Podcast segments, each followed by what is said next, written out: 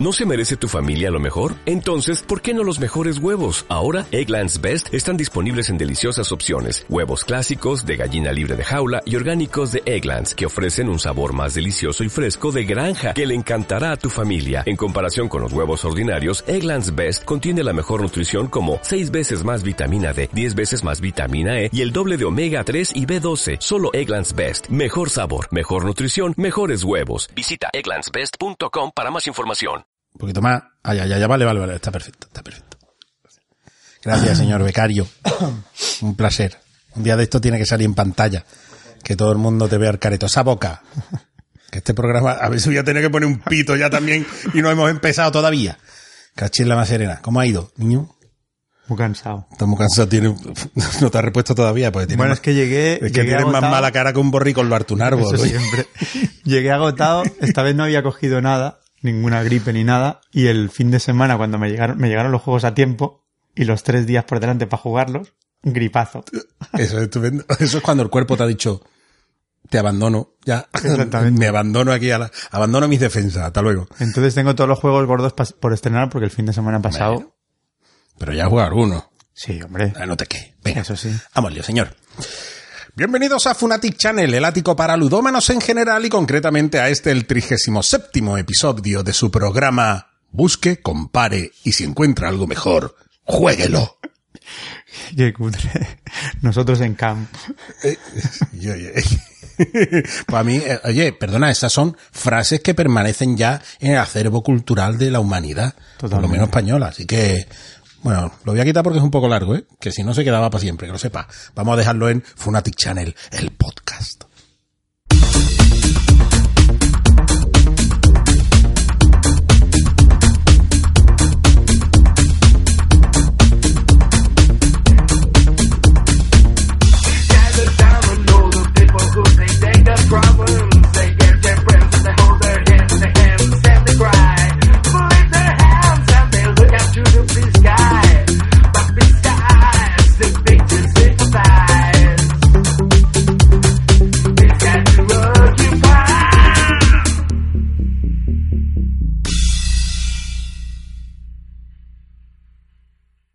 Hoy, como siempre, tengo junto a mí al Madelman que sobrevivió a los G.I. Joe, al Hyperman que se elevó sobre los Action Man, The Black Meeple.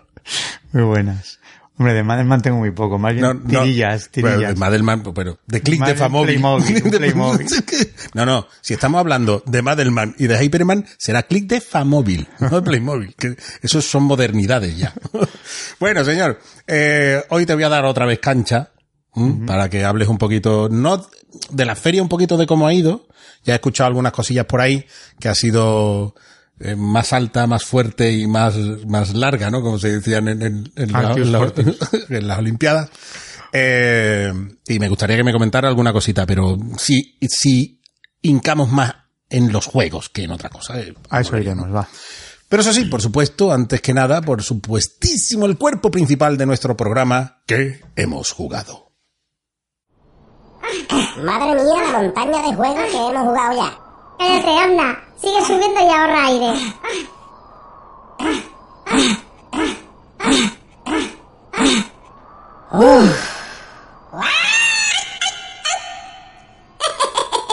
Bueno, señor, vamos a- con lo que hemos jugado conjuntamente, al margen de Essen. Vale.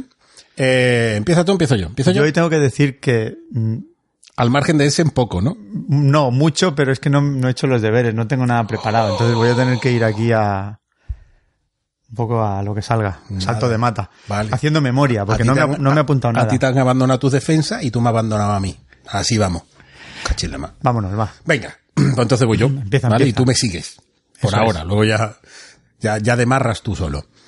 Vamos con Campy Creatures. Muy guay. ¿Eh? ¿A que sí? Un juego diseñado por Mattox Schuller, ilustrado por Josh Emrick, editado eh, por Keymaster Games originalmente y que parece ser que va a venir en español.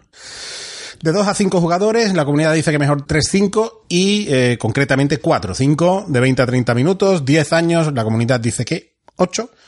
Sí, ¿no? Sí, yo creo que cuanto más mejor y esa edad está y esa bien. edad ya está bien, ¿no? Y un peso de 1,48. Hmm. ¿Vale? Es un juego preciosísimo Guapísimo. con unas imágenes pulp del estilo pulp de, de monstruos de, de campamento, por eso se llama Campy Creatures, ¿no? De, de, de, de aquella época que a mí, yo, yo estaba mirando las cartas y se me estaba cayendo la baba Son porque aparte es una, una ilustración que, que, que me encantó, me encantó, me chifló. Y no solamente me gustó la ilustración, sino que además me gustó el juego. ¿No? Sí. Que lo trajiste tú y dijiste, vamos a probar esto que, que verás, que verás. Dale, dale. Sí, no, es, es un juego muy chulo de, de faroleo y de intentar in- saber lo que hacen los demás. No deja de ser un filler tontuno, pero que te echas tus risas con el rollo psicológico ese que tanto me gusta. La partida fue nefasta para mí, no di una. Ni una. Que esos juegos se me suelen dar muy bien porque suelo adivinar lo que van a ir los demás, pero aquí pillé una detrás de otra. Y bueno, el juego consiste en eso, cada jugador, cada jugador tiene un pequeño mazo, entonces cada ronda se subastan tantos campistas como jugadores haya, tantas cartas de campista como jugadores Que haya. están eh, los valor. y están, bueno, está- Y entonces, simultáneamente cada jugador programa una carta, la muestran a la vez y el que tenga el número may- eh, mayor elige primero. Con lo cual va a elegir el que tenga más puntos o la carta que más le interese. Y en caso de empate, pues se desempata en virtud de una pista, de un track que hay de prioridad, que cuando ganas la prioridad te vas abajo Sí. y se resetea. Bueno, para ti, tú te vas abajo del todo. ¿Dónde está la gracia? La gracia está en que cada carta tiene una habilidad que puede influir en los demás y hay mucha interacción. Puedes anular poderes de otros, puedes ir con una carta inferior, ponerte delante, bueno, muy gracioso. Sería, yo digo que es quizá una especie de love letter Pero mejorado. Molón. Más, con más, más- molón. sí. Que ya sabemos que a ti el Love Letter no te gusta No me mucho. gusta, no. A mí sí, a mí yo con Love Letter he pasado unas veladas súper chulas, pero la verdad es que este le da eh, un punto más, no precisamente complejo, porque no es un juego complejo, No. pero le da un puntito más que, que, que en, en- en ocasiones saltaba la hilaridad porque, pues bueno, aparte de eso, aparte de que me, me estaba metiendo mogollón, las habilidades de puñeteo de unos a otros eh, subliman, subliman el juego. Campy Creatures, para mí, recomendadísimo. Eh, vamos también con otro que recomendaste tú, que fue Habitats. ¿sí? Sí. Un juego diseñado por Corné Van Mursel, ilustrado por Steven Tu, editado por Quali, Sí, que C- es la editorial de Corneva Mursel. de eh, C-W-A-L-I, latina, ¿vale? Quali. De 2 a 4 jugadores, la comunidad dice que mejor con 3. ¿Tú qué crees con esto? A mí con tres creo que funciona estupendo.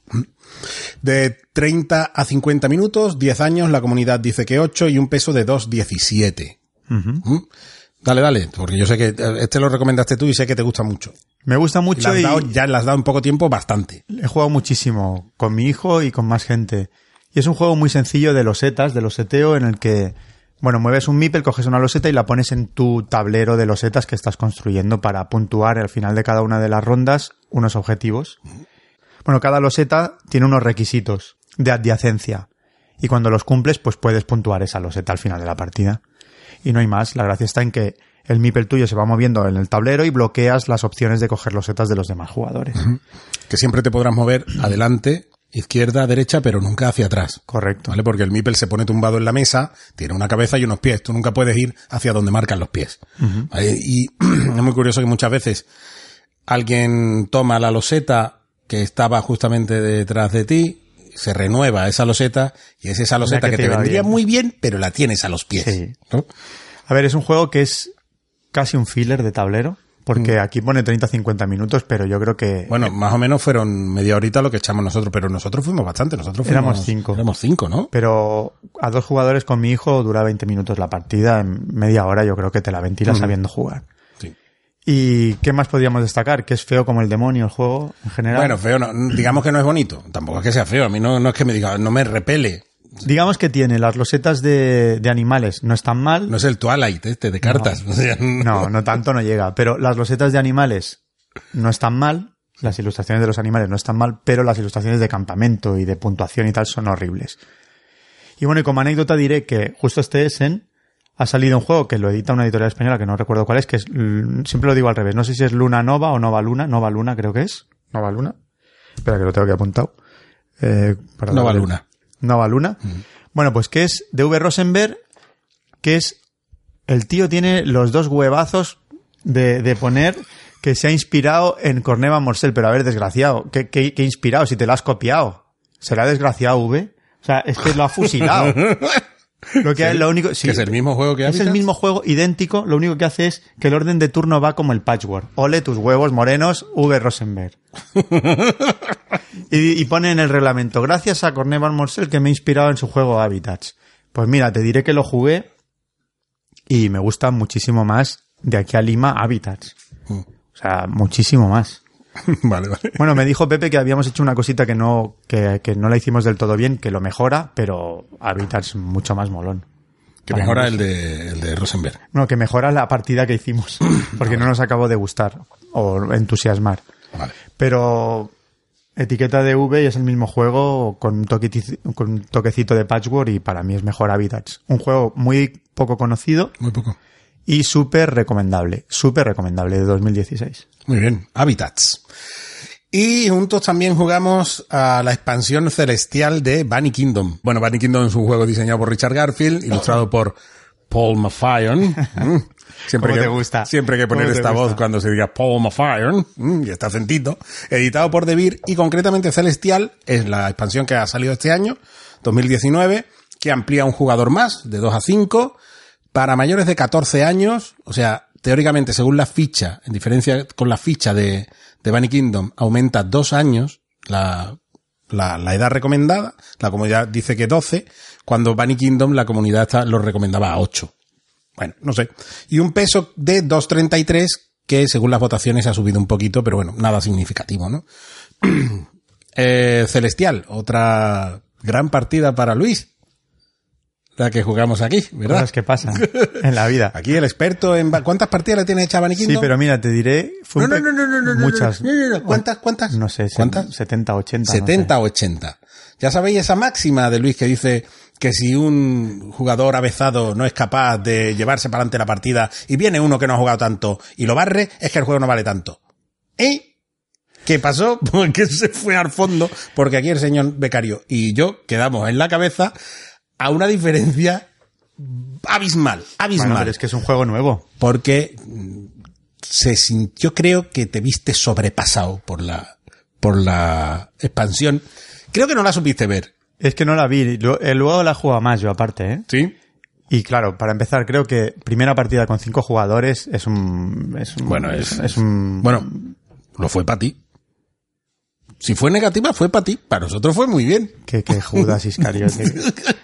A ver, es otro juego diferente y con cinco jugadores la primera partida no te enteras de nada. De hecho, Javi, Javi Amarillo, que estuvo Sí. ahí, que se lo pusimos para que en Bis Lúdica, digo, refrégaselo aquí a los demás. A Carte, pásaselo por el morro a Carte.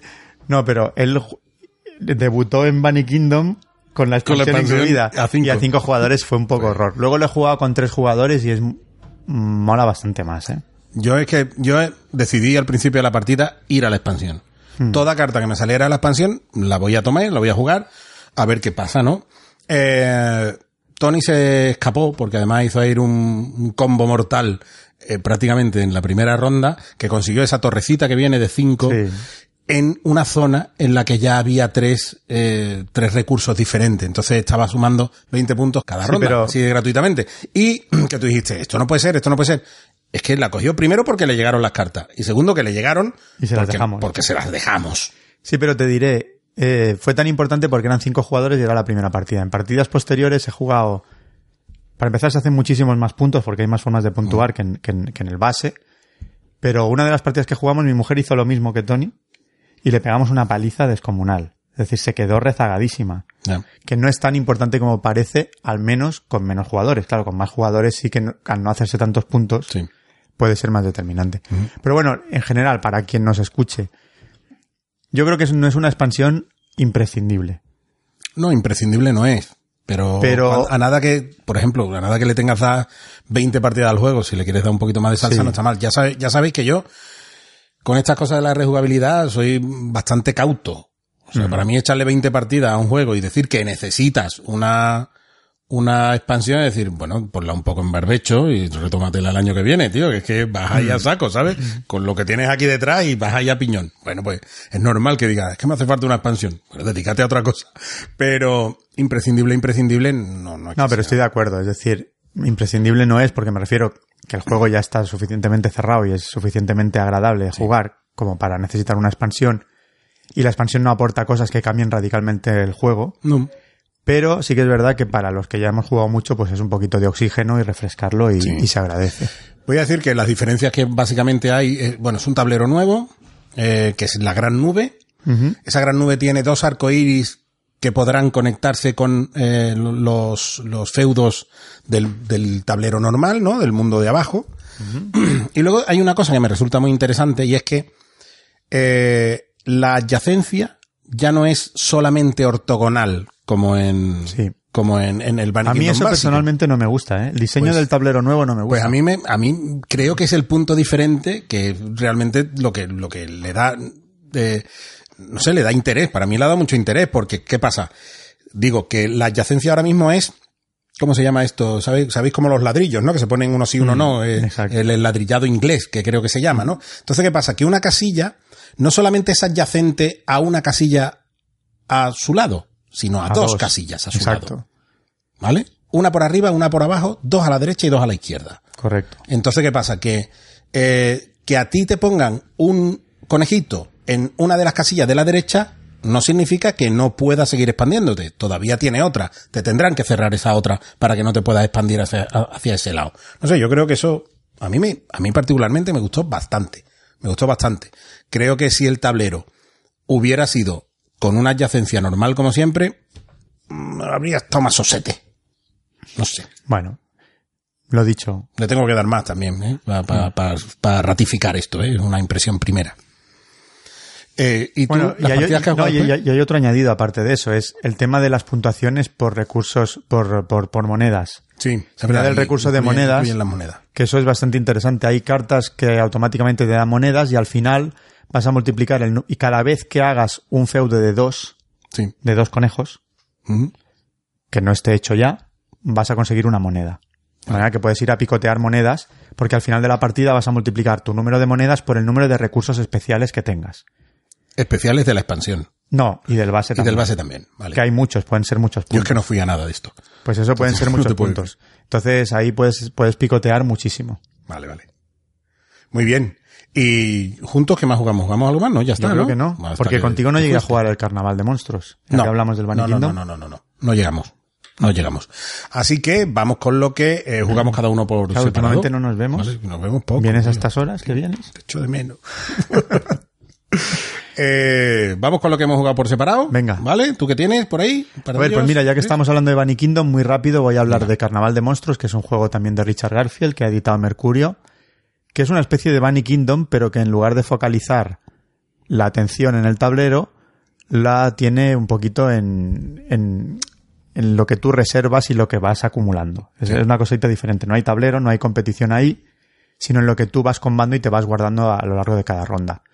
Similar a Bunny Kingdom en la mecánica, porque es una, una mecánica de draft, de- de selección, Sí. y bueno, se parece mucho con un arte que es bastante, bastante interesante. Em, Son monstruos con unas ilustraciones muy chulas, con ilustradores clásicos de juegos de mesa y algunos de Magic también. Y me parece un juego muy recomendable. Con esto que has dicho, eh, ¿significa esto que la interacción, o sea, un poco el pisoteo de es, es menor? Es diferente porque tienes que procurar, digamos que te van llegando a la mano dos tipos de, de tres tipos de cartas. O tierras, Sí. que las bajas a tu zona de juego y te servirán permanentemente para toda la partida, o monstruos que ocuparán las tierras y cada monstruo necesita X número de tierras. Una vez que lo tapas, que tapas esas tierras, esas tierras no pueden ser reutilizadas hasta que se vuelven a limpiar a final de ronda, con lo cual tienes que ver cuántas tierras tiene el otro y si le cabe o no le caben en sus tierras. Y luego los objetivos y recursos que hay como los pergaminos del Bunny Kingdom que te los guardas. Sí. Al final de cada una de las rondas, que creo que hay cuatro, se resetean las tierras y los monstruos se guardan para darte puntos al final de la partida. Entonces tienes que estar pendiente sobre la interacción que me preguntas. Tienes que estar pendiente de los monstruos que le caben o no a los demás, etcétera, etcétera.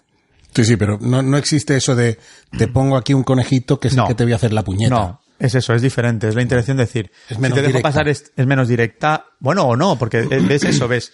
O sea, este monstruo es muy gordo porque tú puedes jugar la carta o reservártela. Con lo Mm. cual te puedes quedar la carta pagando una monedita para que el otro no la coja. Vale. Es una interacción diferente que focaliza eso en más en cortar cartas Sí.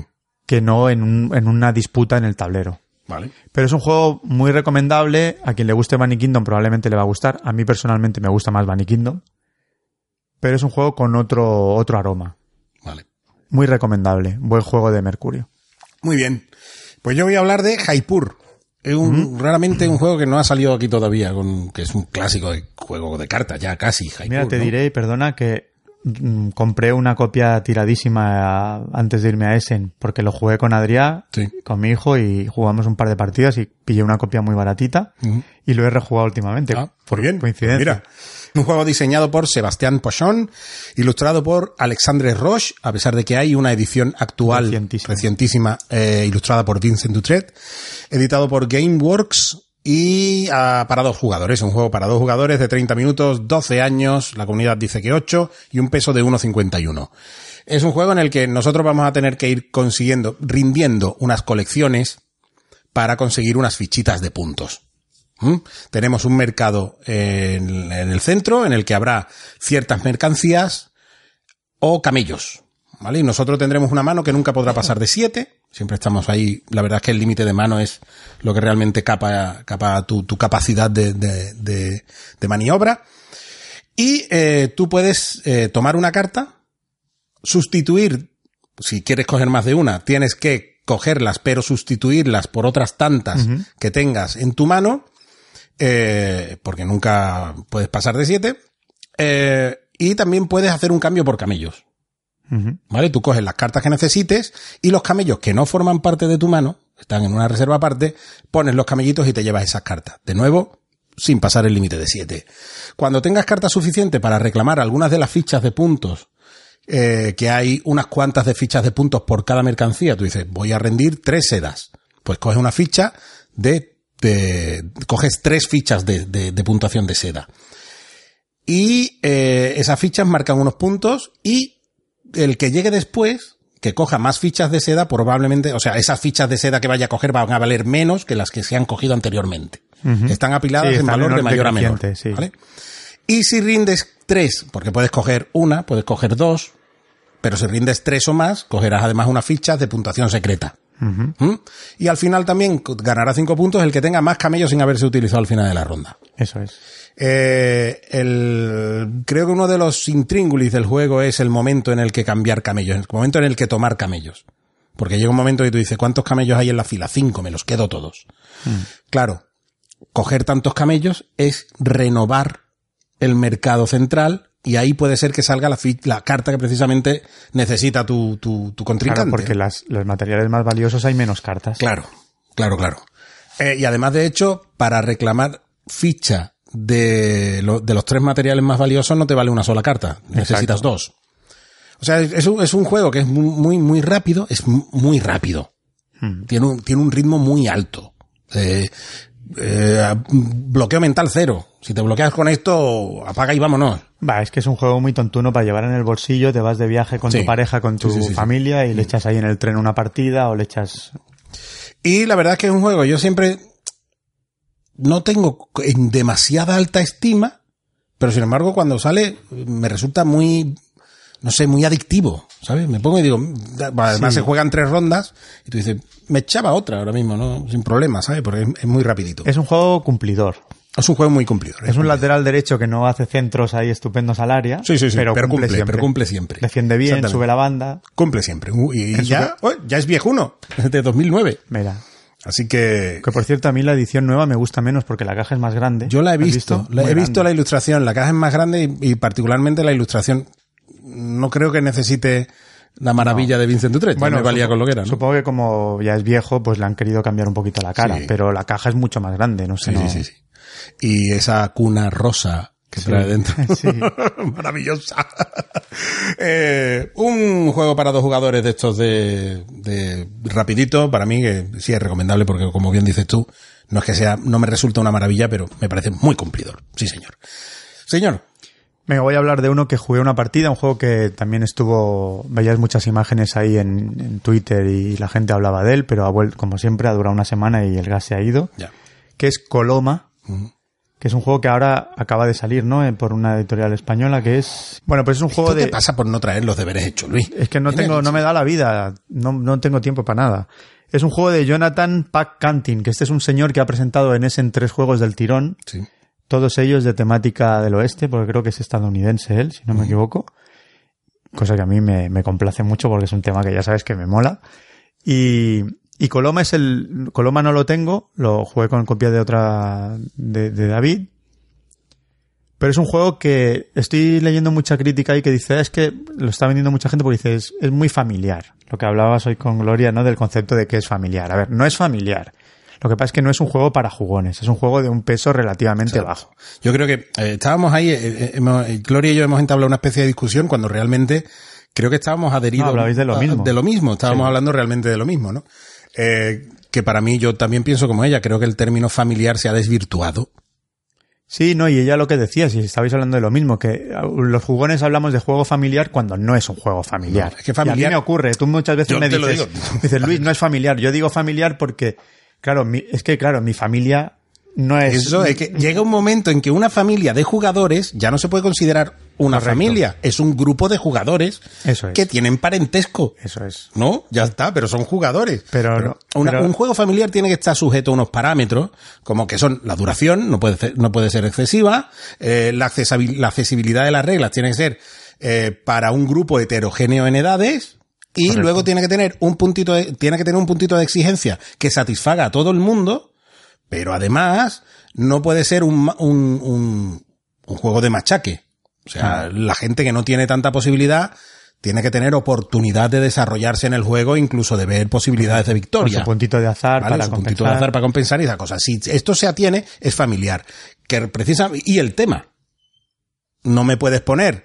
El otro día la habla- Segunda Guerra Mundial. el otro día estaba hablando con David Esbrí, que decía, es muy curioso porque Nanti Narkin, que es el mundo disco, ¿no? Han pasado, han hecho un juego familiar, pero han metido prostitutas y asesinos, y claro, ahora ya es un juego de ese peso, ¿vale? No de, no de ese, no, no para ese contexto, sino de ese peso, pero con un tema que no es familiar. Eso es. Bueno, pues entonces, ¿qué pasa? Que el tema también influye. Hmm. Posiblemente Nanti Narkin ha dejado de ser, era un juego familiar y ha dejado de serlo, por el tema. Sí. ¿no? Entonces hay que mirar esos parámetros. Un juego que simplemente tiene accesibilidad de reglas no significa que sea familiar. Eso es. Es que a menudo todo eso que dices es cierto y, y- y yo hago autocrítica. Perdemos un poquito el foco a veces los, los jugadores porque nos olvidamos. Solo, Nos perdemos en el, en el análisis. ¿eh? No, y y nos perdemos en, en nuestra propia experiencia de juego. Es Sí, decir, sí, eso es indudable. claro, para ti, un juego que tiene una dureza baja, pero tiene dureza, claro, ya, para, claro, tú te lees el reglamento. Eso nos pasa como, a veces lo hemos hablado, cuando leemos un reglamento, claro, acuérdate 20 años atrás cuando empezabas a leer un reglamento que te costaba Dios y lo suyo, y ahora te los bebes como Claro. reglamentos de 30 páginas como el que, perdón, se tira un pedete. Esto es bastante fácil. sí. Y el otro día, por ejemplo, nos pasaba con Museo, que luego hablaré de él, ya lo estrenamos, lo Ah, compré bien. allí. Sí. Ya digo Museo, aparte de porque lo pronuncié mal, porque lo va a sacar de Vir en castellano. Ah, bien, chachi. Entonces, yo se lo decía a Tony, justamente le decía, esto es un familiar, y me decía, ¿qué, qué va a ser esto un familiar? Esto no es un familiar. A ver, es familiar porque las mecánicas son sencillas, pero bueno, según a quien se lo saques, no es familiar. Pero bueno, retomaremos este tema porque es interesante, pero volviendo a Coloma, le pasa un poquito eso. Que no es un juego para jugones con una profundidad tremenda, Sí. pero sí es un juego que para una familia también es demasiado. A mí me gustó, me gustó porque tiene un rollito psicológico guay, porque tiene, digamos que tiene una rueda de acciones que van, va cambiando a lo largo de, la- de las rondas, cada ronda varía, y tú tienes que elegir a qué, a qué acción vas a ir en secreto. Y dependiendo de si vas solo o vas con otros jugadores, vas a poder activarla de forma más amplia o menos. Es decir, en cada casilla hay dos acciones disponibles. Sí. Si vas tú solo vas a poder hacer las dos, que es mucha ventaja. Y si alguien ha coincidido, solo vas a poder hacer una de las dos. Y luego tiene ese puntito psicológico y luego el desarrollo de recursos y de combos que tienes con las cartas. ¿Qué pasó? Que en la partida que jugamos, jugamos con esos personajes tan bonitos que dan en Kickstarter, que están rotísimos, que son que te ponen el anzuelo para que entres. Esto es exclusivo de Kickstarter y esto es Ya, el pero- señor pero Ni está diseñador. probado, eso no está probado, ni está, Claro. ni está equilibrado, ni Tenía nada. un macito Mira de qué bonito, qué instalación más chula y hace esto. ¡Guau! Y luego lo metes en juego y dices, Claro. "Lo hemos reventado. Pues me tocó un personaje a mí que era abusivo y les crují de una manera, bueno, insultante. Vil, porque, porque, pero es porque el personaje estaba roto, lo vi y lo exploté. Si juegas sin esos personajes, creo que Coloma es un juego muy recomendable. A mí me gustó. Con tema del oeste, con una producción brutal, brutal.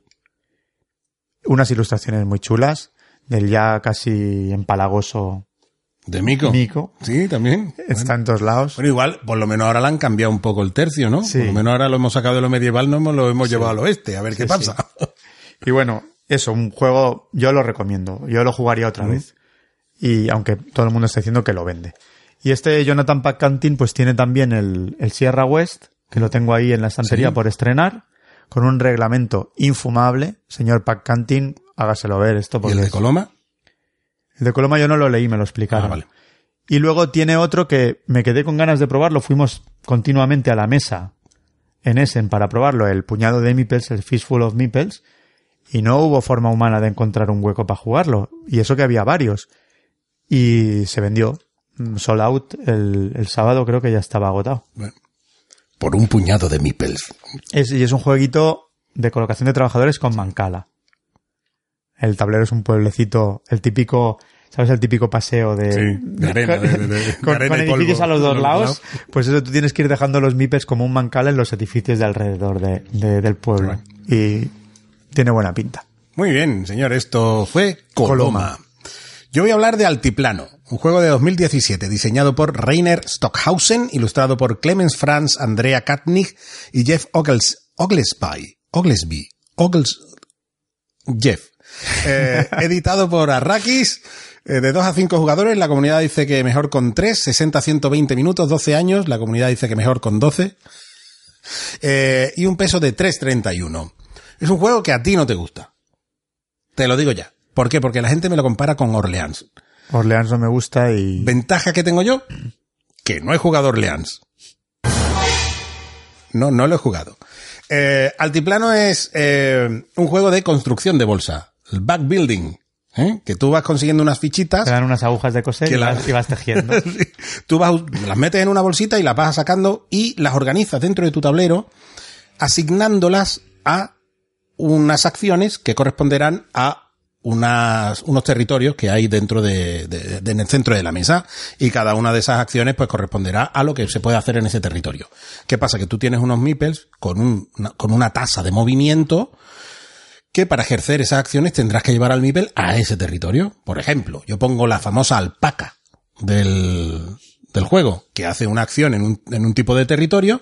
Para utilizar esa alpaca, tengo que llevar mi meeple a ese territorio. En el momento en el que utilice la alpaca, la llevaré a mi cajoncito y la dejaré allí. Y así iré utilizando todas las fichas dentro de lo que pueda. eh, y cuando las vaya usando, se, echa- se irán llevando, lle- eh, se irán llevando a mi cajoncito. En el momento en que eh, ah, bueno, y también echaré en mi cajoncito las fichas nuevas que vaya consiguiendo. En el momento en el que la bolsa se quede vacía, todas las fichas, las usadas y las nuevas conseguidas, conseguidas se echan dentro de la bolsa y se mezclan y, y, Y volvemos a y volvemos a empezar.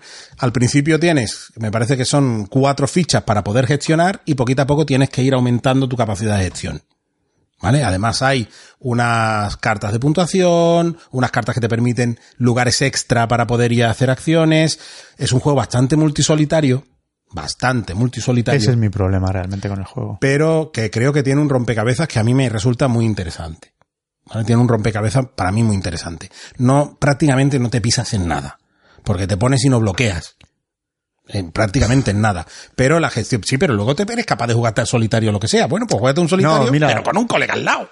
Te diré, sí, pero no. Últimamente, pero no porque. no, últimamente estoy ¿Y cogiendo si una... ponemos un gin tonic? Entonces me lo pienso. No, pero, a ver, últimamente le estoy cogiendo una intolerancia grave a los juegos en que no tienes que pasar lo tuyo.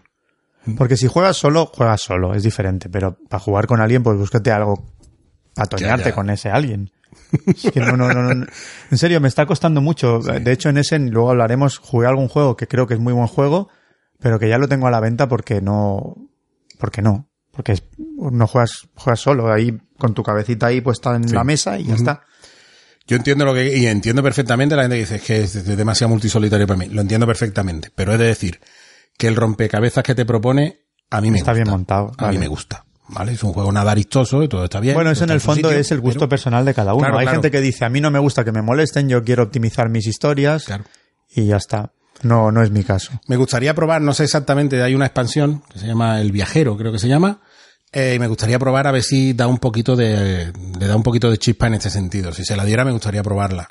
Pero por lo pronto, Altiplano, la verdad es que es un juego que a mí me, me gusta el rompecabezas que propone. Me, me resulta, me, me resulta muy agradable de jugar. Mm. Otra cosa es que, es que me, me ponga los pezoncillos para cortar cristales, que no es el caso, ¿no? Sino que, pero me resulta muy agradable cuando con mi señora me siento y, y nos ponemos aquí a ver quién se lo monta mejor, pues yo, me, me agrada muchísimo. Altiplano. Eh, ¿Tú ya estás? Es que no, no he hecho- Vale, no- bueno, para- he bueno, nada. déjame que diga yo el último y No, luego sí, ya tú sí, te no, es que no he hecho, no, me refiero que no me he apuntado nada. Si tengo para Vale, jugar desde el verano que jugué tantísimo, tengo aún por hablar de ellos, pero, pero no me he hecho fichas ni nada, no. Bueno, yo voy a hablar de, de un jueguito en Discordia. A ver, Sí, voy a hablar de un imperio en ocho minutos. sí, porque a mí no. Claro, un juego de 2012 diseñado por Ryan Laucat, ilustrado por Ryan Laucat, eh, editado por Devir, de 2 a 5 jugadores, la comunidad dice que mejor 3-4, de 8 a 20 minutos, porque realmente dice, se llama un, un imperio en 8 minutos, pero se dice que es como 8 minutos por jugador. ¿Vale? Eh, de 8 a 20 minutos, como he dicho, de, para 13 años, la comunidad dice que 8 y un peso de 1,62. ¿Por qué yo le perdono sus fallos y bueno, sus, sus- esos fallos que le achaca la gente a un imperio en ocho minutos. Un imperio en ocho minutos es un juego de mayorías destilado a la, a, a- a la- a la mínima expresión del juego de mayorías. Simplemente hay un gasto. Tú tienes un dinero cerrado que vas a poder gastar para conseguir cartas. Esas cartas te permitirán una acción que es mover cubitos o añadir cubitos. Dependiendo de lo que necesites, te ne- necesitarás moverte por tierra o incluso pasar el, el charco, pasar mares. Y además te dará un, un recursito. Un recursito que al final serán colecciones que dependiendo de la cantidad que tengas de, de, de esos recursos, pues te dará unos puntos. Ya está, el juego no tiene más.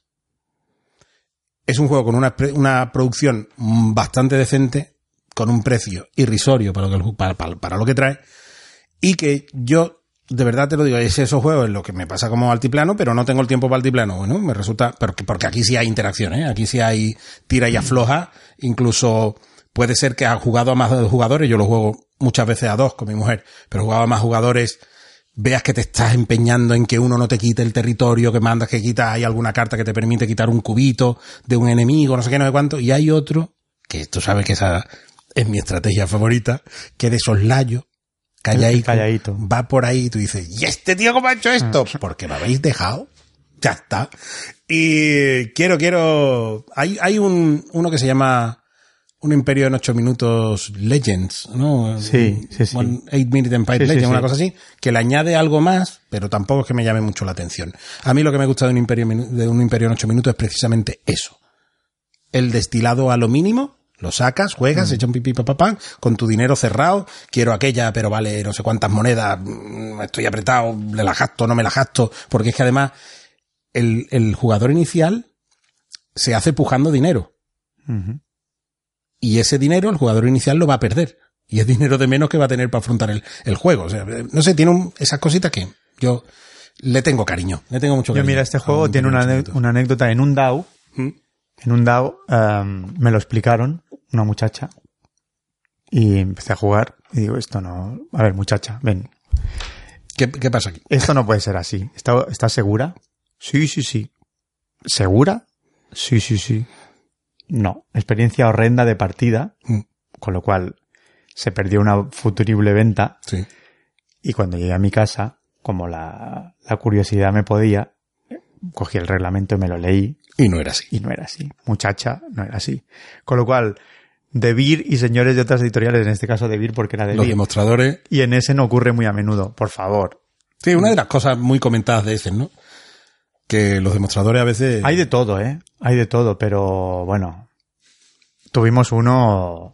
Siempre hay alguno Este- que es- decir, tuvimos este año también. Este año también. Porque el hay, año pasado ya... to- siempre hay alguno. Mira, mira, nos tocó. en- en- es que es que era es que fue tremendo. Bueno, ya empiezo con las batallitas de Essen, pero a- ahora hablamos de más juegos. Nos tocó en una editorial taiwanesa un muchacho, bueno, muchacho, llevaba una bufanda de pelos eh, rosa, ojos pintados, uñas largas. El muchacho tenía pluma, Pero, ¿de dónde era? era taiwanés, Ah, pero esto, esto es un grupo con de una, de- un perfume del pop. un perfume que se olía en Düsseldorf directamente y el muchacho no llegó un momento que se bloqueó era nos daba penica y todo se bloqueó y llamó a un coleguita pero era el aspecto era la forma de explicar era tremendo era tremendo no no es que era un combo ¿Qué pasa? Que por el aspecto no te podías centrar en el juego, ¿no? no, no, es que, es era un combo mortal, era un combo mortal porque iba muy humilde, se, se entrabancaba, volvía a empezar. Era, es que todo lo que explique es poquísimo. El olor. O sea, yo tuve ese, ese perfume, lo tuve en mi nariz las tres siguientes horas por lo menos. O sea, me fui a- allí a la casa con el olor a ese hombre. Erosionando tu pituitaria. Pero siempre, señores de las editoriales, por Lo favor. sentías en los tímpanos. Te Sí. Por favor, señores de las editoriales, explicadores un poco dignos. Y me pasó con Imperio en ocho minutos. Mm. Sí, sí, además que Laucat es un autor que, que cojea bastante para mi gusto. Yo no, no sé, yo es que ya te digo, no, yo quiero que los juegos me diviertan. Por eso todas esas pegas que le pusiste ahí arriba y abajo, yo me las paso por, No, pero arriba y abajo, por el a ver, forro de los antojos y el antefajo de los a caprichos. ver, a pesar de las pegas que le puse y se las mantengo, yo me he divertido mucho es jugando que me con div- mis yo es hijos. que me divierto mucho con ese juego. Y tengo el, el cerca, a dar una historia. El juego que tiene que hacer, divertirte, Correcto. ¿no? Voy a estar. y tengo el cerca y lejos por estrenar y ya veremos. Yo quiero, lo quiero, lo quiero muy fuertemente. Al final, yo lo tendré, caerá, seguro en algún momento. El cerca y lejos. Muy bien, señor, pues hasta aquí, ¿no? Bueno, esto que habíamos hablado hace ya un rato era un imperio en ocho minutos, que lo sepáis. Y hasta aquí. Vamos al lío de Montepío, vamos con tu vuelta, de ese. ¿Todo bien en el aeropuerto? Bien, Bueno, ahora nos cuentas. vamos allá. Ya estoy aquí. ¡Ah! Vaya, y hay un chofer que tiene un cartel con mi nombre esperándome en el aeropuerto. Esto de ser influencer es un chollo. Pues ya nos podemos ir, Disculpe, que yo soy de Black Nipple. creo que se equivoca, señor. Que no, pesado, que soy yo. Yo estoy esperando a un titán, a un gigante de los juegos. Y no se ofenda, pero usted es un poco canijo. Pero que te juro que soy yo. Circule, por favor. Qué anormal. Pues voy a pedir un taxi. Seguro que todo esto es idea del Funatic Channel. Bueno, caballero, cuéntenos usted qué ha probado de los jueguitos que teníamos en nuestra lista de, de- de futuribles y esto, nuestras expectativas y esas cositas, y alguna cosilla me a la feria. Bueno, de la feria menos, porque está todo el mundo hablando. Simplemente, si que realmente ha pasado esta feria destacable. Ajá. Ya he dicho antes que parecía que era Altius Fortius y ¿cómo era el otro? No me acuerdo. Eh, pero bueno, vamos a los juegos en sí, ¿no? Sí, sí, un par de pinceladas. Yo es una feria que he disfrutado mucho este año. Creo que lleva con unas expectativas y con una automotivación mejor porque me esperaba que hubiese juegos que me interesaban más y creo que ha sido un año de juegos mucho mejor que el año pasado. Ya me daba esa sensación antes y después creo que se ha ratificado. Y bueno, es una feria que me lo he pasado muy bien, que es mucho más grande, que se ha notado, que han tenido el acierto de liberar un pabellón entero que tenían abierto sin eh, chiringuitos, con lo cual la gente se paseaba por allí, descansaba. A pesar de que había mucha más gente, porque este año ya lo han anunciado, han sido 209.000 personas, casi 20.000 personas más en la feria, pero que hubiese un pabellón abierto se ha notado mucho. A pesar de que las mesas estaban casi siempre llenas, podías jugar igualmente, pero yo he notado que, que costaba, había, las mesas estaban siempre ocupadas, pero esos 20.000 en lo que es volumen no se ha notado. El primer día quizás sí que noté más agobio, extrañamente, pero el resto de feria yo lo noté que podías caminar Sí. bien, excepto el pabellón 3, que es siempre el que tiene todas las editoriales gran- grandes, que intentábamos evitarlo porque eh, costaba caminar. El resto de feria muy, muy agradable. Luego editoriales, los pabellones, digamos, secundarios han empezado a tener editoriales interesantes ya. Antes eran un poquito marginales y ahora se empiezan a ver ya editoriales interesantes con juegos que atraen también la atención de la gente en los pabellones 5 y 6 que suelen ser secundarios. O sea, un crecimiento bien, bien proporcionado y, y agradable. No sé. Eh, la sensación, como siempre, es que no has podido ver todo lo que quisieras, a pesar de que estás caminando allí horas y horas, pero te da la sensación de que te has perdido muchas cosas. Y lo que decía antes respecto a juegos, pues yo creo que ha sido una buena cosecha. Yo creo que ha sido, vamos, en cuanto a expectativas de todo el mundo, ¿eh? Sí, de sí. todo el mundo. No, he- no he escuchado hablar de tantos juegos, porque normalmente hay alguno, dos, tres, pero es que ahora hay una, había una variedad. Sí. Y, y había mucha variedad y bastante consenso Sí, en sí. cuanto a lo que la gente quería jugar y quería ver y todo esto, además de, bueno, de otras sorpresitas. Que mm, estaba escuchando ahí eh, Planeta de Juegos y decía Chechu, si no me equivoco era Chechu, que decía que Maracaibos había punta pala, mucha gente con un Maracaibo debajo del brazo, pero que había mogollón de gente con, con en el origen de las especies. Sí, bueno, se. Origin of Species. También pasamos por allí varias veces. Felicidades a Montaver por el Sí. éxito del juego también. Fuimos varias veces a intentar jugarlo y tampoco podíamos. Allí es cierto que solo había, no sé si una o dos mesas, creo que solo había una y era más difícil. Pero, pero bueno, lo vendieron todo. Se quedaron cortos con las. También ayuda que, claro, como les han comprado la licencia a una editorial grande, que es la que la de Lovelace and Babbage, creo que es la que lo va a editar. Bueno, está ya en campaña y han financiado Sí. en nada. Por eso, por eso. Tiene muy buen aspecto, han triunfado. Pero, ¿por qué decía eso? ¿Dónde nos, se me ha ido la cabeza? Eh, no, porque estábamos hablando de, de- de la cantidad de juegos que hay. Ah, exacto. Ah, que, que ha habido, ha habido una un, gran un buen año. No, también tengo que decir que nosotros, la filosofía mía, igual que el otro día oía, y allí estuvimos con Edgar y con Clean y nos cruzamos varias veces, estuvimos charlando con ellos. A ellos les gusta sentarse a jugar un juego largo, que se lo expliquen y perder sus 30, 40, perder, estar 30, 40 minutos oyendo una explicación y luego jugar a veces una partida entera o a veces varias rondas. A mí no me gusta sentarme y estar dos horas en un juego profundo. Yo, los que, los juegos de jugones que me quiero comprar, me los compro y ya los jugaré luego en casa o en el hotel o, o cuando vuelva a Barcelona. Pero allí prefiero jugar muchos juegos files, sencillos o familiares o pesos medios para jugar mucho. De hecho, allí, por ejemplo, he jugado este año 36 partidas a 22 juegos diferentes con muchísimo descubrimiento y bueno, ahora si quieres te hablo de Sí, sí, sí, de. Venga, empieza ahí Pues mira. con, la, con la metralleta. Mira, te voy a decir, juegos que creo que han triunfado muchísimo. Voy así. Juegos que han triunfado ha sido Mara- para jugones, Maracaibo y Cooper Island. Se ha hablado muchísimo de ellos para bien. Otro que se ha hablado muy bien, sobre todo a posteriori, es Crystal Palace. Yo, curiosamente, por los dos juegos para jugones que aposté fue Maracaibo y Crystal Palace. Creo que he acertado y, y- y veremos. Yo, yo hablé de. En mi lista estaba Cooper Island también. Cooper Island también, lo que pasa es que creo que no es un juego tanto para mí porque es lo que decíamos antes, es más solitario.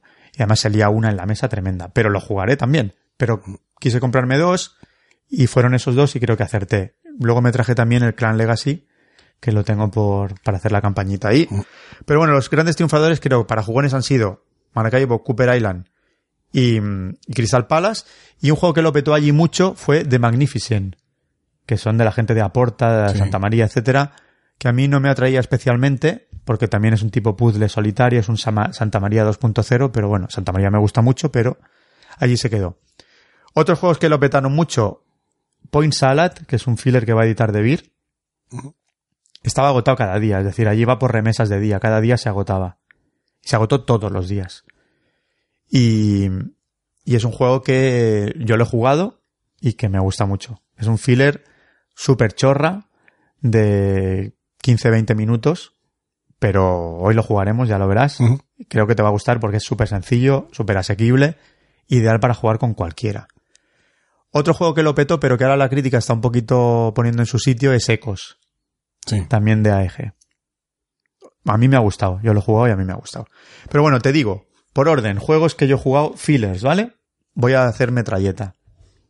Point Salad lo he mencionado. Belrati, que es un juego que ha sacado Games for Gamers, que es un juego cooperativo de imaginación estupendo. Lo recomiendo, yo me Es muy compré. particular. No llegué a jugar, lo estuve viendo en, en las últimas fanconas, gente jugando, y era un juego súper particular. Muy gracioso. Me ha gustado mucho. Eh, juegos que han, me han triunfado también. Símilo, que es un juego que yo llevaba para ver, que es un juego, un macito de cartas, muy familiar para jugar con críos o con adultos o mezclados, porque es un juego de dar pistas e identificar, es decir, hay un mazo de personajes, que creo que hay 36 o 40 personajes, y es un juego de uno contra varios. Ese uno va a coger uno de los personajes y lo va a mezclar con otros 11. Va a mirar uno y lo va a mezclar. Su objetivo es que los demás no adivinen cuál es el personaje. Entonces se crea una parrilla de 12, se mezclan los 12 y se crea la parrilla, y en cada turno tiene cinco cartas en la mano, el que da pistas, el que ha visto el personaje y tiene que dar una pista. Que tiene que ser una de las cartas de su mano, la pone vista y tiene que ser una semblanza o una diferencia con uno de los personajes que está allí. Los otros tienen que eliminar primero uno, luego dos, luego tres, luego cuatro hasta quedarse con uno. Y si fallan, pues quedan eliminados. Y bueno, allí lo jugamos, Tony lo compró para jugar con sus hijas, con mis hijos ha triunfado, con todo el mundo que jugaba ha triunfado. Gran juego. Símilo. Símilo. Hablo de un éxito, hablo de un desastre, una pequeña decepción para mí, que fue el Bruselas, que sé que a ti te interesaba, 1897. A ver, ¿cómo lo digo? Que no se me enfade nadie. Quien tenga el juego de tablero no necesita comprárselo y quien no lo tenga tampoco. Creo que ¿Pero por qué? Pues mira. Primero Argumenta, que, argumenta, sí, argumenta. desarrolla. Dicen es que tiene, tiene, eh, da las sensaciones del juego de tablero. Mentira cochina, cochinísima. Nada. O sea, no. Y nosotros sabes que somos muy fans y queremos mucho el juego de tablero.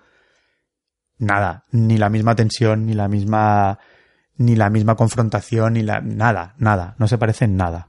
Nada. Noche y día. Y si lo pintas como un filler que dura mucho menos para alguien que no tal, que lo vas a introducir tampoco, porque es demasiado enrevesado para el que es ajeno a los juegos de mesa. No es para familias, no es para no jugones y no es para jugones. Y si eres jugón, tienes el de tablero. Por lo tanto, cero. Suerte que lo jugué antes de comprar. Yo lo probaré de todas maneras. Sí, sí, a ver, es que todo el mundo que me oiga, que lo Sí, pruebe. sí, que lo pruebe, que lo si no hay que hacerle está caso a nadie, hay que experimentarlo uno mismo, pero yo nada. Muy bien. ¿Qué más? Ah, pues mira, uno que, le- que he leído malas críticas y que a mí, sin embargo, me gustó. Un juego que se llama Garum, que es de una editorial portuguesa que se llama Pitágoras, que solo hace juegos con temática o algo referente a lo portugués. Bueno, igual que Mevo. Mevo también está haciendo Sí. cosas muy... a lo Sí, sí, sí, que Oporto sacado, ¿no? Y- Porto, Arrial, Arrayal y todo esto siempre... Bueno, pues es un juego que también dura media horita, es un juego de es un filler de tablero con un tablero descomunal además que te puede echar para atrás de pensar, pero es un juego muy sencillo de colocación de los setas con algo de interacción, con mala leche que puedes tapar al otro y tal y que en media horita muy bien. Quizá claro, pagar 30 euros por eso es excesivo porque es un filler, pero yo tenía un descuentito por ser prensa y entonces me sale aún mejor, pero el juego me parece muy majete. Jugué también otro juego que quizá Lovelace and Babbage a mí me gustó. En el grupo con, con los que venían conmigo, con Pepe y Tony, no acabó de gustarles. A mí me gustó mucho, a pesar de que casi me explota la cabeza. Lo quiero probar muy fuertemente, este juego. Además, la anécdota es que nos lo explicó un niño de 12 años, inglés, con un inglés de la BBC, el desgraciado, que parecía, parecía que te iba a hacer un documental de National Geographic. el y, y el tío se sienta allí y dice, viene el, el de la editorial y dice, ¿qué queréis? ¿Que os lo explique en alemán o en inglés? "Eh, Desgraciado, que tiene 12 años. y, el, y el niño... ¿Qué quieres humillarnos? ¿Que vienes a humillarnos o qué? Con- a ver, con sus problemitas en la explicación, pero lo explicó muy bien. Lo que pasa es que yo no le oía porque hay tanto ruido de fondo que tenía una vocecita así de, de criatura y yo no lo entendí. Pero bueno, luego lo jugamos si quieres y a mí me gustó. Voy con juegos ya más medianitos. Mira, medianitos así que hayan que hayamos jugado. Jugamos al Skytopia, Sí. Que es un jueguito que a mí me gustó, con sus combos, sus decisiones, para la duración que tiene de 45 minutos es estupendo. Se le puede cuestionar la rejugabilidad, que es un concepto que tú hablabas antes que es subjetivo, pero está bien, yo lo recomiendo, me lo llevé, lo compré y creo que es buena compra. Tiny Towns, lo jugué, que es un juego que Sí. se tiene bastante expectativa. Pues mira, lo que hablábamos antes, es un buen juego que va a salir en español también en breve, creo que también por Arrakis, ¿no? No quiero equivocarme. Creo que sí. Muy buen juego, muy abstracto, pero total y absolutamente solitario. Y eso es lo que me va a hacer desprenderme de él porque no me acaba de, de gustar. No. Un juego que he visto en redes que se hablaba que es Humboldt's Great Voyage, Voyage Sí. que es, una, es un Five Tribes de serie Z. O sea, Mal. ya, eh, ya que empieza... Mal. empieza... Es un juego de Mancala que con una duración de 50 minutos y que jugamos la partida y que ni a los tres que íbamos desde aquí de Barcelona nos gustó, ni a la alemana que se sentó con nosotros le gustó. O sea, fue bastante, bastante pobre la experiencia. Al principio cuando juegas dices, ostras, qué chulo y tal. Pero al turno 2 te das cuenta de que eso ha caído en picado y necesita un kilo de Viagra para levantarse. Muy mal, muy mal. Mal, mal, mal. Juegos así, un juego molón que nos sorprendió, que fue el último juego que yo jugué en la feria, que se llama Papi Winchester. que yo te pasaría una foto muy molona porque había unos sombreros de vaquero de cartón muy guay. Es muy guay. Pues es un juego de subastas con mucha mala ¿Cómo leche. te hace esa foto y deja que circulen por ahí? Muy guay, Ay, muy verdad. guay. Muy guay, me gustó, me gustó el juego, nos lo pasamos bien. Eh, también es un juego que con de usar rejugabilidad, pero es un juego de subastas que vas hay X regiones en el tablero, creo que eran 18 o así, y cada ronda se va subastando una. Entonces tienes objetivos secretos para ver cuántas regiones de un tipo consigues, etcétera, etcétera. Bueno, muy, muy agradable. De Nova Luna he hablado antes. Un juego que antes has hablado de... Bueno, has mencionado que no sabía si era una Nova o Nova Luna. Exacto, no Pero no has dicho nada del juego. Pues sí, he dicho que ¿Ah, era. Claro, he dicho que era que el desgraciado de V lo había copiado. Ah, ese era, ah, ese era. Ah, vale, vale, perdón, perdón, perdón. perdón. Que le había puesto el orden de turno de, de- Del patchwork. del patchwork y se había, Sí. se había lavado las manos ya. Bueno, pues he hablado de él, pero mira, otro que has hablado antes de, de Planeta de Juegos, ¿verdad? Sí.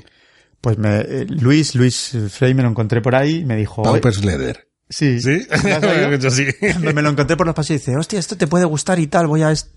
Y dije, oye, pues Luis, ya está. Le había visto la foto, había visto que tenía un diseño gráfico un poquito así diferente. Y me dijo, es que es una chuminada, pero es muy divertida y tal. Pauper- bueno, pues... Pauper's Ladder, con sí, dos Ds. Ah. Exacto. Pues ya se lo he dicho en privado con Luis, que he hablado con él, agradeciéndoselo porque lo he petado con mi hijo. O sea, nos hemos reído. Es una chuminada de juego descomunal. Le hemos echado ya tres partidas. Pero es que es, es genial. Es una chuminada azarosa total, pero te lo pasas también. Es una aventura de verdad. Muy guay. O sea que ya lo jugaremos. Verás que chuminada no tiene ningún sentido. O sea, es que, pero es que te lo pasas súper bien. Muy bien, muy bien. Y ya con cositas un poquito más serias, Ecos, que te he hablado de él, que a mí me ha gustado, aunque está recibiendo, empezando a tener críticas no tan buenas, porque es un poquito, es un Augustus 2.0 para jugones, Sí. con combos. Y quizá tiene una zona de tablero que se va desarrollando que es un poco farragosa, y eso a la gente no le gusta. Ya. Pero a mí no me desagradó. Lo probamos hoy si quieres. Museo lo jugué, que allí el primer día que lo probamos estábamos agotados y un poco la neurona nos traicionó, pero yo lo he jugado después. Hay- hay- cuando, cuando estás así hay que saber saltar esa, esa diferencia. Eso me decía Tony, porque yo ¿Qué dije, pero no os está gustando, me lo estáis boico- boicoteando desde el principio. Y dice, es que no era el momento de sacarlo, pero es que entonces era irnos a dormir, porque ya estábamos destrozados, no podíamos jugar a nada. Lo he jugado después y a mí me ha gustado bastante, Vale, bastante. Y a ti creo que te va a gustar mucho ese juego. guay. Y un juego que probé también el último día, que no quería sentarme porque sabía que, que me iba a sacar los dineros, que solo lo tenían en demo porque es un juego que está ha finalizado recientemente la campaña de Kickstarter y estaba en lo que se llama en Late Pledge. Sí. Y el domingo de finalizar la feria era el último día del Late Pledge. Y yo me senté a jugarlo, es un juego de cartas magiquero, con unas ilustraciones impresionantes. Y a los dos turnos dije, Dame el móvil que voy a entrar, que voy a no, que voy a es que no se la habían montado muy bien esta gente. Se la habían montado muy bien esta gente. Eh, espérate, porque eh, momento, porque Becario acaba de sacar una pancarta. Exacto, un juego que no he hablado de él Ahora. y lo tenía apuntado. Pues el late play se acaba ese día, pero se, se lo habían montado también que en el mostrador decían, si te mola, apúntate aquí. Date, date prisa, date prisa. Y efectivamente allí fui y, Y picaste. y pagué. Vale. Porque es un juego muy chulo. Ya verás las ilustraciones. Brutal. ¿Cómo se llama? Untamed. Ah, vale, vale. se escribe. Untamed. Untamed. Brutal. Con una dinámica de juego chulísima, una mecánica muy original, con un drama constante porque la gasolina que te permite bajar las cartas es descartarte de cartas. Y claro, tienes la mano ahí molona y dices, Que me quito. bajo el tocho, pero me quedo, me quedo con el Tiritando. culo prieto. bueno, pues muy guay. Mira, el que decía Tony, que nos lo ha enseñado, que se me olvidaba, es Pharaoh. Sí. Un juego de la editorial de BlackRock, que es los que sacaron Fertility el año pasado, que solo por esas credenciales lo quise probar. Además se enrollaron, hicieron un descuentito a prensa muy chulo.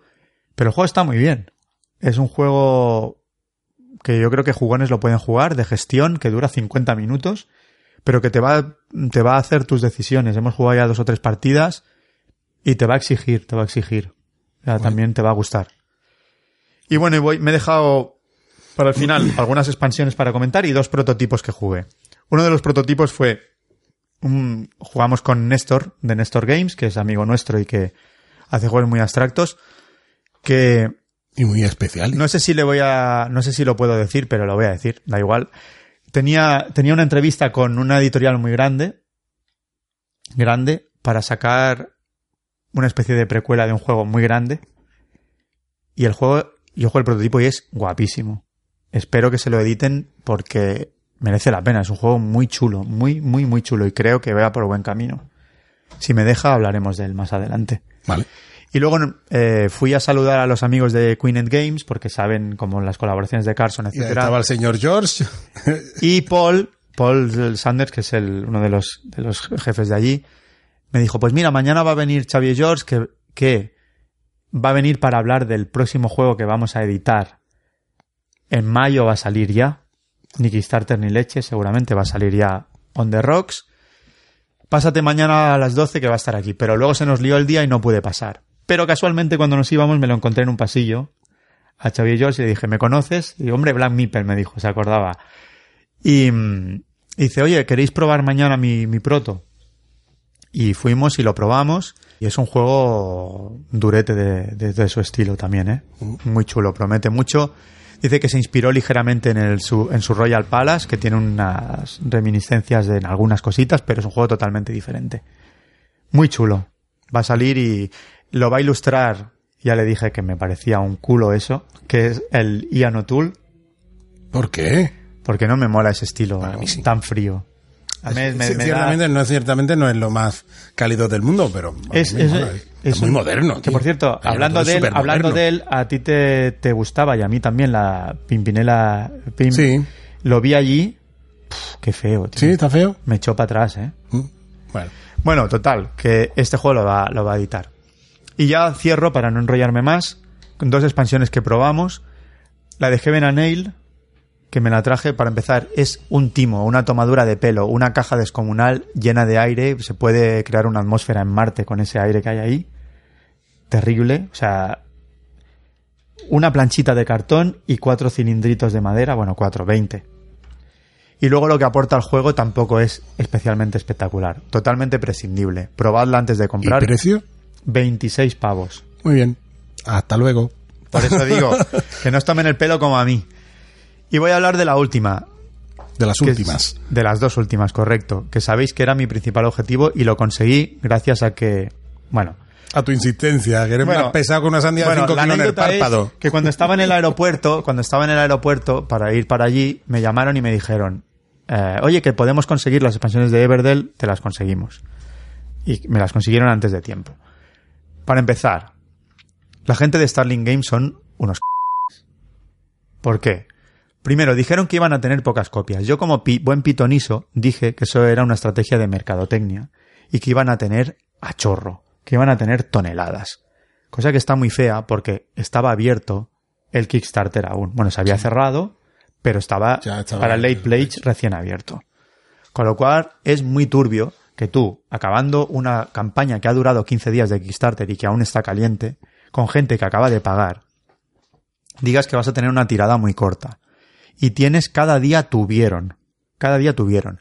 Dijeron también, porque yo contacté con ellos por privado, que no iban a vender ni una copia antes de, la- de abrir la feria el jueves a las 9, a las 10 de la mañana.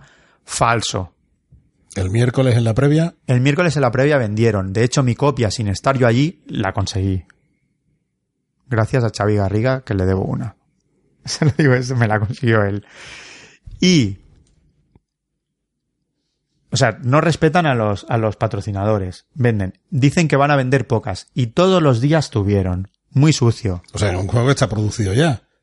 Claro, es que es una mentira. O sea, es una preventa lo que han hecho con el Kickstarter. Es súper sucio.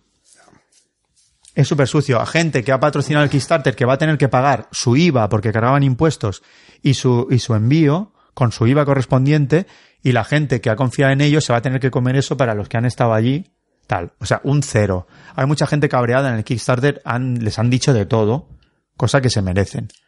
Es un juego que yo amo y que disfruto mucho, pero Ya, bueno, ya sabes que saquen lo que saquen tú. Pero es una Si praxis. los calzoncillos. yo se lo doy. pero- Si, si me queda algún riñón y me lo piden, se lo daré. Pero la praxis es terrible. Sobre, sobre las dos expansiones. Este tío lo ha vuelto a hacer. Es un desgraciado lo que hace con el juego. Un juego, el base, que es un juego de combos. Con Perbrook lo convierte en un juego táctico de anticipación, de carrera, de, de colocarse bien y de anticiparse al otro. Y estas dos expansiones, que son Belfer y Spycrest, le dan. Belfer le da simetría, Simetría. asimetría. Vale. Cada uno juega con una habilidad que le da un toque asimétrico estupendo.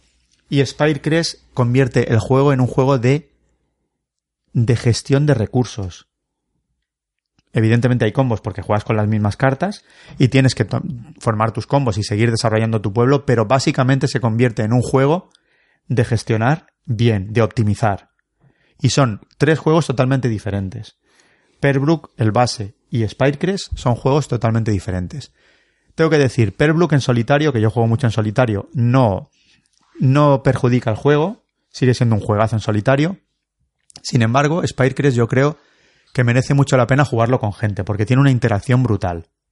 De, en el sentido de que tienes que ver la simetría, el poder que tiene el otro y cómo va a perjudicar, porque cada ronda te sale una, cada, cada estación te sale una carta de clima que te destroza la vida. Porque, Como un evento. sí, pero, Pero se lo perdonas. no, pero tú lo ves. Porque te dice, esta estación, las construcciones te cuestan dos recursos más. Pues las pasas canutísimas. Claro, entonces dependiendo de la habilidad que tú tengas al principio, puedes no salir tan dañado o, o no. Y tienes que jugar con eso. Vale. Dos super expansiones. Súper recomendable. Eh, ¿La mezcla entre unas y otras es posible? Dicen que no, pero yo creo o sea, que, que... tendría que jugar el básico con Spirecrest, Correcto. básico con Belfer y, básico con... Pero yo con creo que valientes como yo, que lo vamos a hacer. Tú lo harás. Lo haré. Lo harás. Muy bien. Y bueno, ya hablaremos, iremos hablando cuando los juguemos con más, con más detalle. Muy bien, señor. ¿Ya estás? Ya estoy. Venga, bebe agua, hijo. no la que llevas, ¿sabes? Eh, pues nada más, habíamos dicho en el programa pasado que haríamos un consultorio, pero no puede ser, lo dejamos para el siguiente, ¿eh? no os preocupéis, que todo- todo- todos vuestros comentarios y vuestras preguntas están ahí en, en la saca. Pues nada más, señor. Espero que os hayáis quedado contentos con esta, con este repasito. Ha sido un poco no solo, a- no solo de la feria, sino que era lo que a mí me interesaba de verdad de los juegos. Ya sabéis, primero probad, ¿eh? no os preocupéis porque este juego, no, no tenéis que tener un Maracaibo ya, no tenéis que tenerlo, ¿vale? No lo tenéis. Si queréis tenerlo, lo tenéis, pero no tenéis por qué. Probadlo antes y luego ya veremos. Eh, ¿Que os gusta el Bruselas 1897? Pues lo, lo compráis. Y lo decís, este- y lo decís. Y lo decís. Diga este lo que diga. Pues lo mismo da, ¿eh? Eh, Que los juegos son para disfrutarlos, tío. ¿No? Así que, nada más. Muchas gracias por vernos, por escucharnos, por leernos. Supongo que harás tú también un repasito en, Eso es. en tu blog, en el blog del señor Ficha Negra. Eh, dejadnos los comentarios que queráis, tanto en la caja de ebooks como en la de eh, YouTube. Y podéis escribirnos si queréis algo más conciso o explayaros un poquito más a funatichannel.gmail.com y nada más que buscarnos por las redes sociales y antisociales y que a ver si nos vemos pronto. Pero si es alrededor de una mesa jugando, mucho mejor. Chao.